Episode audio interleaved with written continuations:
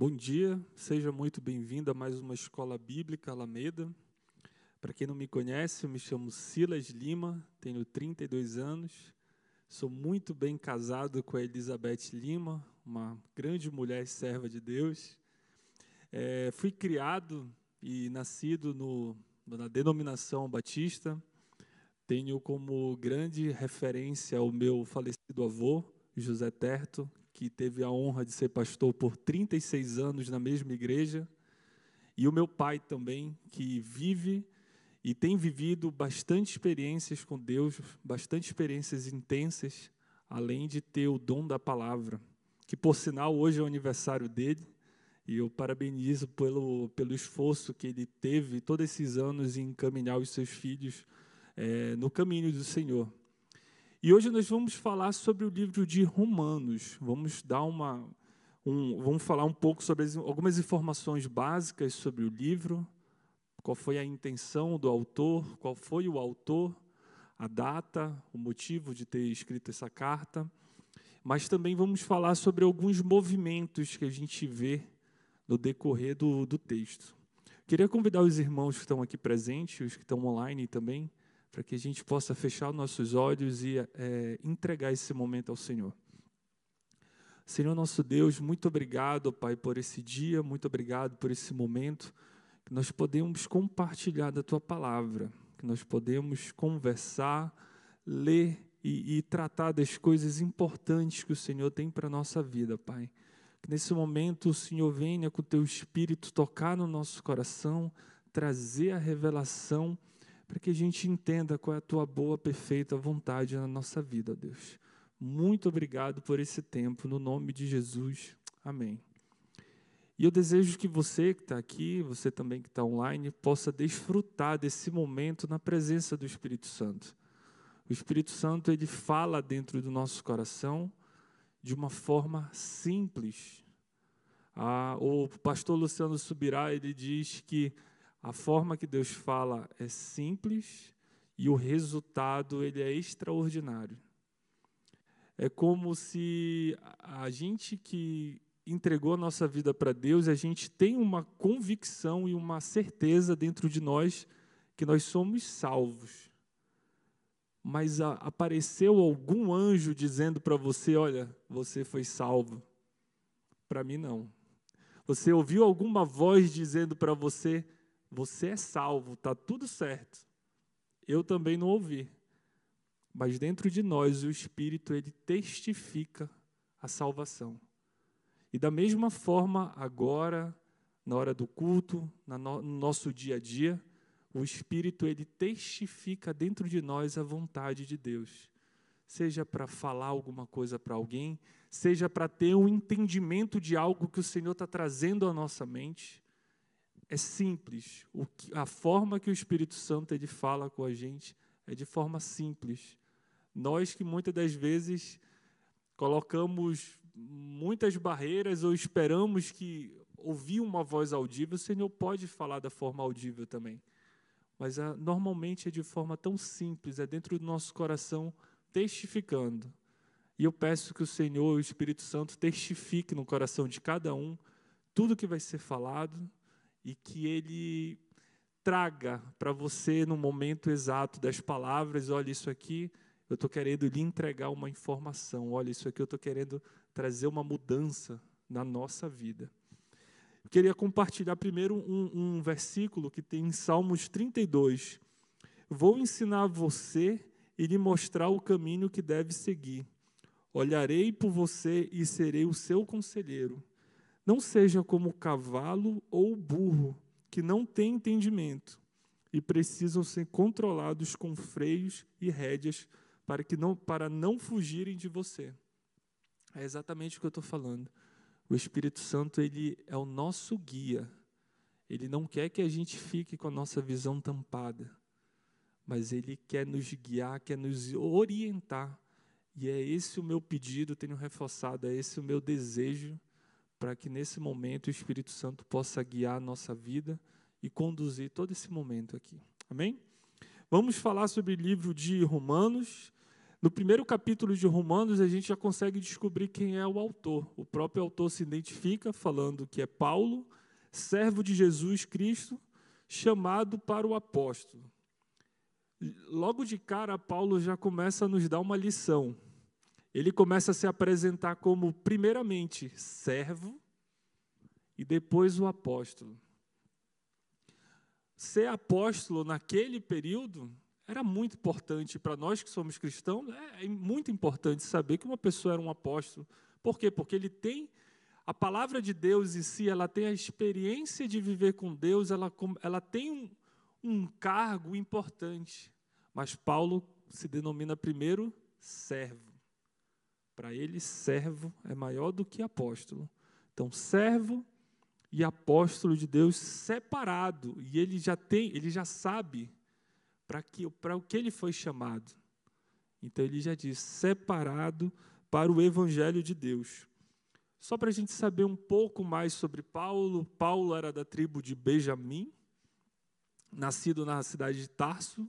Então, tanto que a gente conhece Saulo de Tarso. Saulo era o seu nome hebraico, mas ele também tinha uma cidadania romana. Então, ele usava o nome dele romano por conta de todo o contexto ali que ele viveu. O nome romano dele é Paulo. Ele passou a, a infância dele toda, a, a vida dele toda em Jerusalém, e ele era fariseu, assim como o pai dele. E Paulo teve um encontro radical com Jesus ressuscitado. E, e ele, a vida dele mudou, né? Ele, ele, era, ele perseguia os cristãos, porque ele seguia, ele era apaixonado pela Torá e ele via os cristãos como pessoas que iam contra a Torá e, e Jesus, no julgamento dele, eles estavam fora do que a Torá é, dizia e as leis. Ele era um fariseu. E por conta do encontro que ele teve com Jesus, a vida dele mudou e ele acabou sendo um dos apóstolos que mais falou e levou o Evangelho. A data que foi escrito foi em torno de 56 depois de Cristo. Paulo caminhava a Jerusalém em uma missão e no meio do caminho ele parou em Corinto e lá ele escreveu essa carta. O destinatário é a igreja de Roma. É uma igreja que não foi Paulo que fundou. Provavelmente ela foi fundada por uma das pessoas que estavam no dia do Pentecoste e aí fundou essa igreja. Era uma igreja que tinha tanto judeus quanto não judeus. E Paulo também diz na carta dele o, o, o desejo que ele tinha de ir lá visitar é, a igreja de Roma, só que ele ainda não teve essa oportunidade. E por conta disso, surgiu a oportunidade de escrever essa carta, a carta de Romanos, que ela é uma carta, uma das mais completas sobre o Evangelho. Ela é uma carta com uma doutrina muito extensa, muito completa e muito interessante para um estudo, né? E o objetivo da carta, um dos, o principal objetivo era ensinar grandes verdades do Evangelho para a igreja de Roma. E o outro objetivo dele também era fazer com que a igreja de Roma fosse uma, uma base para uma missão que ele estava querendo de chegar até a Espanha. Então ele queria preparar essa igreja com doutrinas para que ele pudesse ter como um apoio para chegar até a Espanha. E a Epístola de Romanos é uma carta bem completa na explicação do Evangelho e das boas novas de Jesus Cristo. E a gente consegue perceber quatro movimentos que essa carta fala. A condenação, fala sobre a condenação, sobre a justificação, sobre a santificação e Paulo faz uma aplicação no final. Ele nos mostra como aplicar tudo o que foi falado, né? toda a doutrina que ele trabalhou no texto, uma forma prática para a gente aplicar, e isso a gente vai ver aqui também. A condenação, ela, esse, essa parte que fala sobre a condenação é ali a partir do capítulo 1, do versículo 18 até o capítulo 3 a 20. E nesses capítulos, Paulo discorre o assunto da condenação e ele fala direcionado aos gentios, aos judeus e a toda a humanidade. que é injusto e pecador. E ele traz no texto a, importância de entendermos que nós somos dependentes da justiça de Deus, que nós necessitamos da justiça de Deus, pois a nossa vida ela é entregue a um ciclo de pecado, que é esse pecado, esse ciclo aí não pode ser quebrado com as nossas próprias forças. Nós precisamos da justiça de Deus para quebrar essa, esse ciclo na nossa vida. Queria convidar os irmãos para abrir, a sua Bíblia em Romanos 1, 19 até 21, e depois vamos ler os versículos 24 e 25. Romanos capítulo 1, a partir do versículo 19 a 21, e depois vamos para o 24 e 25. Porquanto o que de Deus se pode conhecer, neles se manifesta, porque Deus lhe manifestou, porque as suas coisas invisíveis, desde a criação do mundo, tanto o seu eterno poder como a sua divindade, se entendem e claramente se veem pelas coisas que são criadas para que eles fiquem inexcusáveis. Porquanto tendo conhecido a Deus, não os glorificaram como Deus, como Deus, e nem lhe deram graças. Antes, em seus discursos, se desvaneceram e o seu coração insensato se obscureceu. Vamos para o 24 e 25. Por isso também Deus os entregou aos erros do seu coração, à imundície para desonrar seu corpo entre si pois mudaram a verdade de Deus em mentira e honraram e serviram mais a criatura do que o Criador, que é bendito eternamente. Amém. Aqui nesse texto tem falado sobre que a revelação de quem Deus é, a obra de Deus, as características invisíveis de Deus, elas são reveladas desde a criação do mundo. A gente, o homem consegue perceber e entender quem Deus é a partir da natureza, a partir das obras, a partir de tudo que a gente conhece sobre Deus. E mesmo assim, o homem tendo esse conhecimento, ele opta por adorar outros deuses, ele opta por dar honra a outros deuses, a idolatria. E por conta dessa imundícia do coração do homem, o Senhor entrega o homem ao pecado, aos desejos do seu coração. E aqui diz, eu até fiz uma anotação, que o, o coração do homem se inclinou, perdão,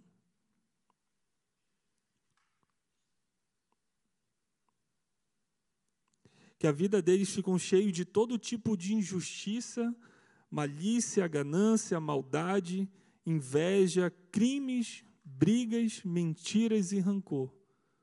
Porque eles decidiram não fazer a vontade de Deus, eles decidiram não dar honra ao nosso Deus pela criação, por tudo que ele fez, e preferiram entregar sua vida à idolatria, às suas vontades, às maldades da cabeça e do coração do homem. E por isso o Senhor entregou. Também tem uma outra leitura que eu quero fazer com vocês, é em Romanos 2, 18 a 21.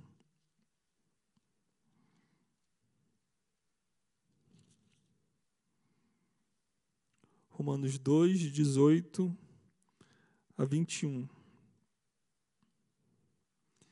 E sabeis a sua vontade e aprovas as coisas excelentes, sendo instruído por lei. E confias que és guia dos cegos, luz dos que estão em trevas, instrutor dos nécios, mestres de crianças, que tens a forma da ciência e a verdade da lei. Tu, pois, que ensinas a outro, não te ensinas a ti mesmo? Tu que pregas que não se deve furtar, furtas. Aí vamos para o 29.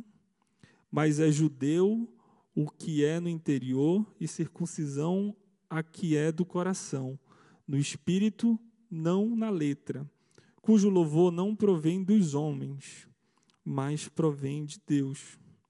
A Bíblia nos diz que, a, que todos nós somos culpados né, do pecado. A mesma culpa que uma pessoa que conhece a lei é a mesma da que pessoa que não conhece a lei. Quem conhece a lei e é, é pecador, ele está condenado pela lei.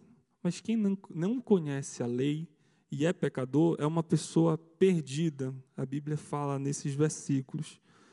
Porque quem é, quem é considerado justo não é aquele que conhece a lei, mas aquele que pratica a lei.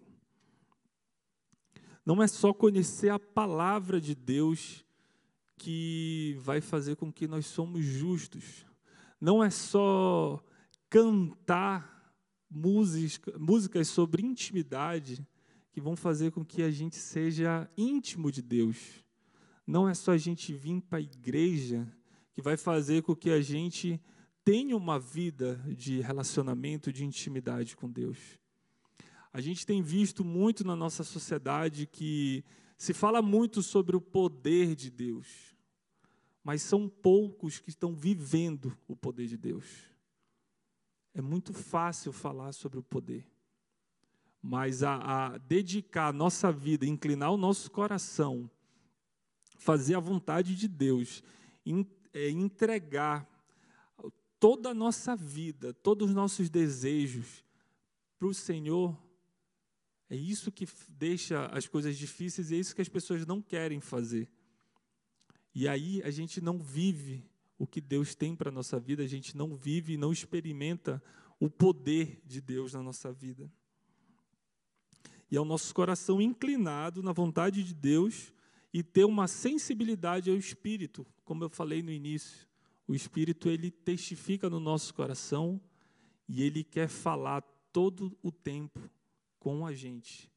Mas se a gente não inclinar, não adianta a gente falar sobre o poder de Deus, porque a gente tem que viver. E a gente vive vivendo realmente, é, colocando em prática o que a gente lê, o que a gente tem ouvido na igreja, na palavra, é colocando em prática para que a gente possa desfrutar. Tudo que a gente já leu na Bíblia sobre vários, várias pessoas, Moisés, Abraão, Davi, Daniel, todas essas histórias que nós sabemos, que temos conhecimento disso, a gente tem que pensar da seguinte forma: o Deus daquela época é o mesmo Deus de hoje. Se aconteceu aquelas coisas naquela época, pode acontecer agora.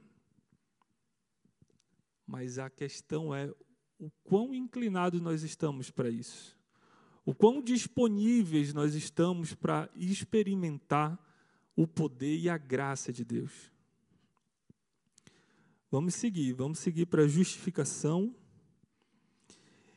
E falar sobre justificação, a gente a gente percebe que a justificação ela acontece ali no momento que Jesus morreu na cruz por nós e nós fomos justificados do pecado. Todos nós somos, é, todos nós estamos afastados de Deus por conta do pecado, e a partir do momento que Jesus, Jesus foi crucificado, nós fomos justificados pela, pela crucificação. O pecado ele entrou no mundo através de um único homem, que foi Adão. E precisava ser justificado por um outro homem, que foi a crucificação de Jesus. Vamos ler Romanos 3, 22 a 26.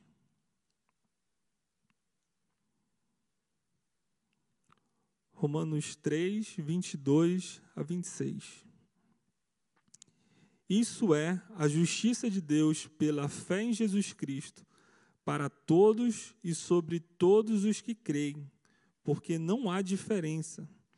Porque todos pecados e destituídos estão da glória de Deus, sendo justificados gratuitamente pela sua graça, pela redenção que há em Jesus Cristo.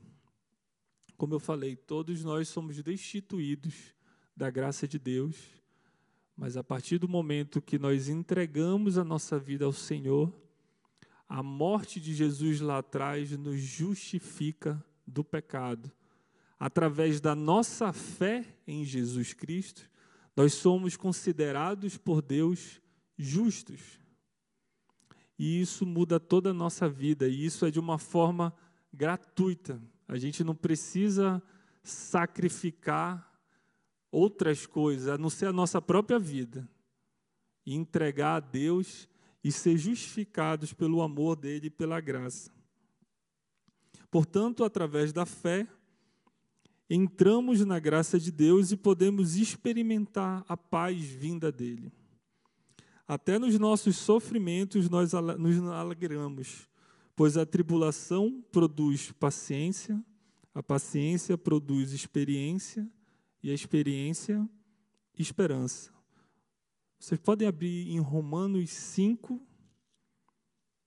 3 e 4, que é esse versículo que eu acabei de ler. Romanos 5, 3 e 4.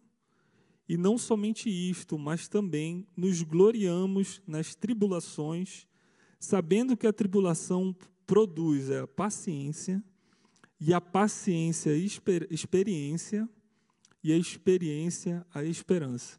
Esse é um dos versículos que eu mais gosto, porque eu sou analista de sistemas, então, para mim, tudo que eu consigo ver um fluxo acontecendo, eu consigo assimilar muito mais fácil. E saber que, enquanto eu estiver passando por uma tribulação, se eu tiver a paciência de ficar entendendo o que está acontecendo, mas perseverando em oração, isso vai me gerar uma experiência. E essa experiência, na próxima vez que eu for passar uma situação semelhante ou uma outra tribulação, eu já vou ter esperança. Porque eu já sei do resultado, porque eu já passei algo com paciência. Quando a gente não tem paciência e não busca em oração, no meio da tribulação, a gente vai fracassar no, que, no, no processo todo.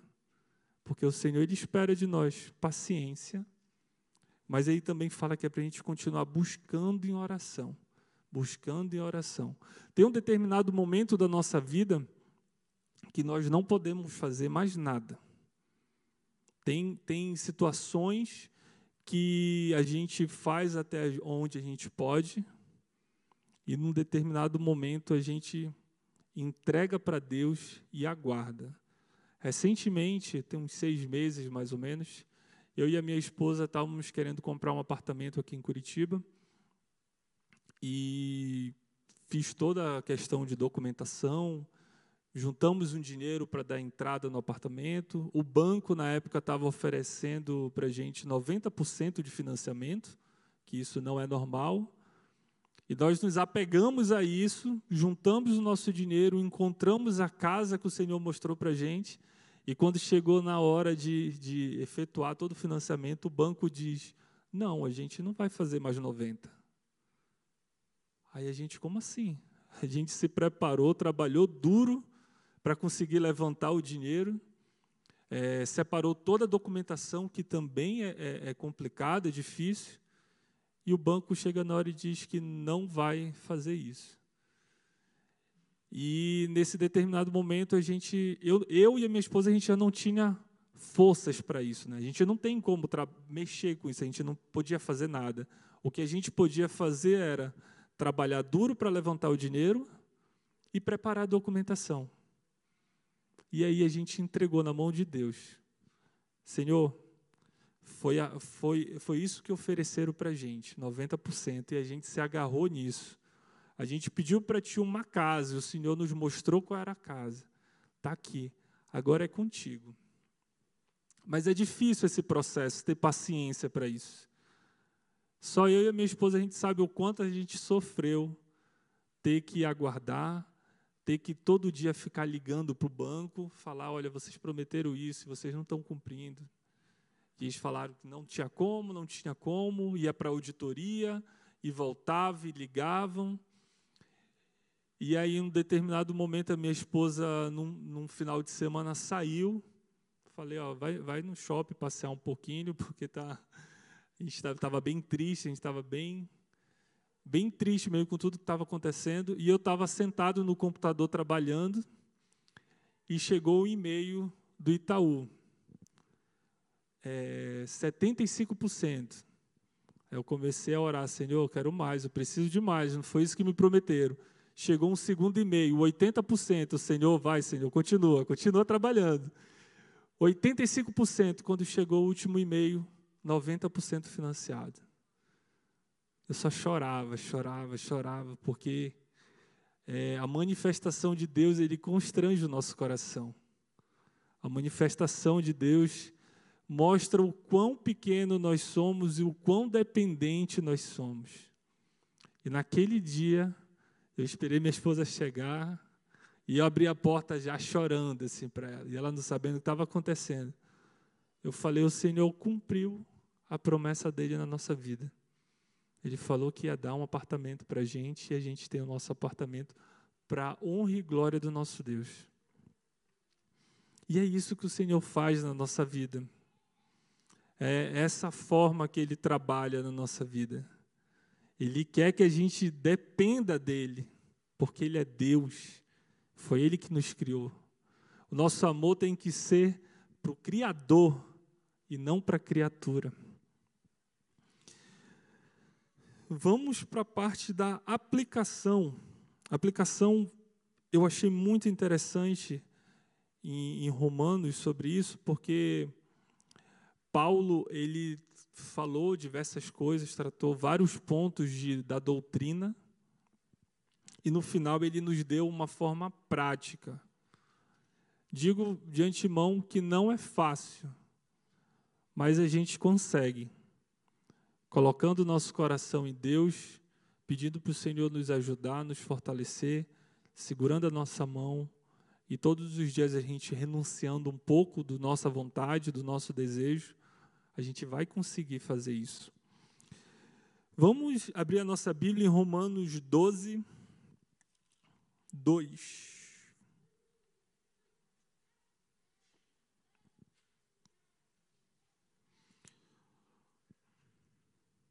Romanos 12, versículo 2.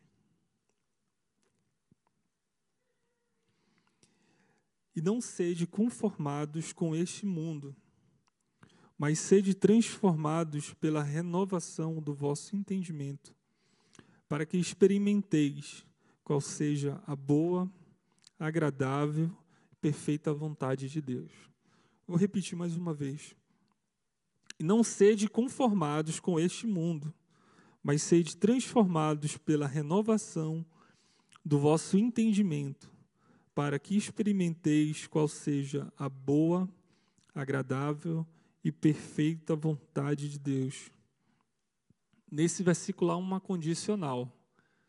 Que quem quiser abandonar a forma com que o mundo vive e permitir que Deus transforme a nossa mente, a nossa forma de, de, de funcionar, a gente vai poder é, desfrutar da boa, perfeita vontade de Deus.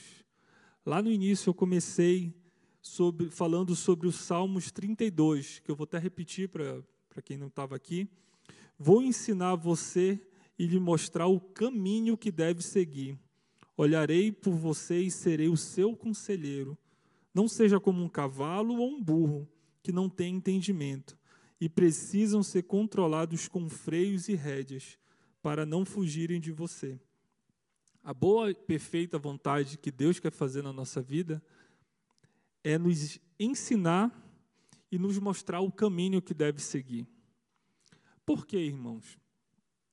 Quando a gente não tem o direcionamento de Deus, quando a gente não sabe qual é a vontade de Deus, a gente fica rodando a nossa vida, tentando fazer uma coisa e aquilo não é a vontade de Deus e a gente vai para outra coisa e a gente quebra a cara e vai para outra coisa e fica nisso. A gente fica num ciclo sem entendimento do que Deus quer para a nossa vida. E muitas das vezes a gente chega 35, 40, 50 anos se sentindo perdido ainda. com aquela sensação de que não sabe, eu não sei meu propósito, qual é o meu propósito, o que é que Deus tem para minha vida? O que é que eu posso fazer dentro do reino de Deus que, que Ele está esperando de mim? Em Apocalipse fala sobre livros que o Senhor que a gente que Ele vai abrir, não só o livro da vida, mas outros livros. O entendimento que eu tenho é que o Senhor escreveu nos livros coisas sobre a sua vida, sobre a minha vida, sobre a vida de cada um, coisas que ele desejou. Porque o Senhor ele, ele, prepara, ele já pensou em nós e nas coisas que Ele tem para a nossa vida quando nós estávamos no ventre da nossa mãe. Então o Senhor ele já tem algo definido. Confesso que o meu temor e o maior, maior medo que eu tenho é de chegar lá no céu, o Senhor abrir o livro e me falar: olha, o que eu esperava para ti é isso aqui. E a vida que tu teve é essa outra aqui. É isso que me dá temor, é isso que me dá vergonha de chegar na presença de Deus e saber que eu não fiz a vontade dele. Saber que tudo que ele planejou para mim não é o que eu vivi. Mas por quê? Porque Deus não falou comigo? Não, não é isso. A palavra dele está disponível para todos. Os profetas, os pastores estão aqui para trazer a palavra, para trazer a revelação. E a palavra de Deus ela tem verdades. E aqui em Salmos 32 ele está dizendo que ele quer nos ensinar, que ele quer nos guiar, ele quer guiar a nossa vida. Ele não quer que a gente seja como um cavalo ou como um burro que fique com os olhos tampados olhando para cá. Ele tem coisas para a nossa vida. Então, cabe a nós inclinar o nosso coração para a vontade de Deus e entender o que Ele tem para fazer na nossa vida, o que Ele espera, qual é o propósito que Ele tem para a nossa vida. O Senhor, Ele dá dons e talentos para todos nós. Nós fazemos parte do corpo de Cristo. Para uns, Ele dá um dom, para outros, Ele dá outro dom, mas todos cooperam para o reino.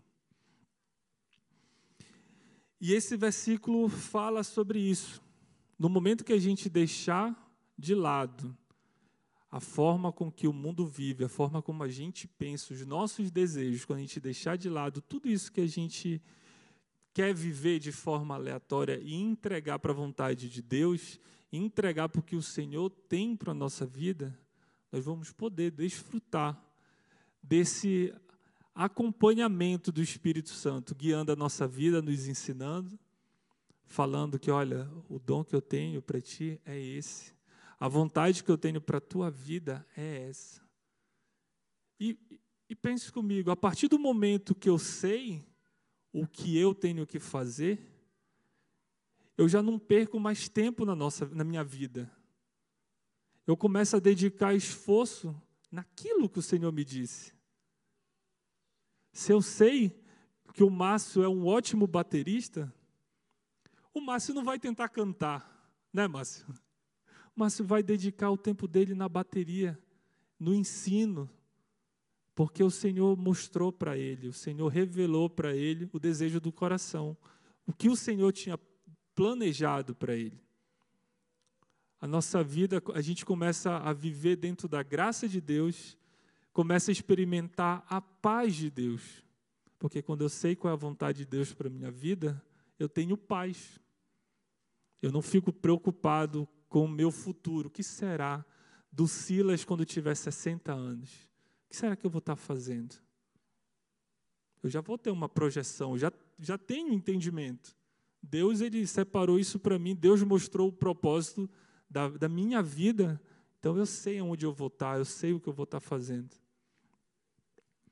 E agora vem a parte que eu acho fundamental, mas também a mais difícil.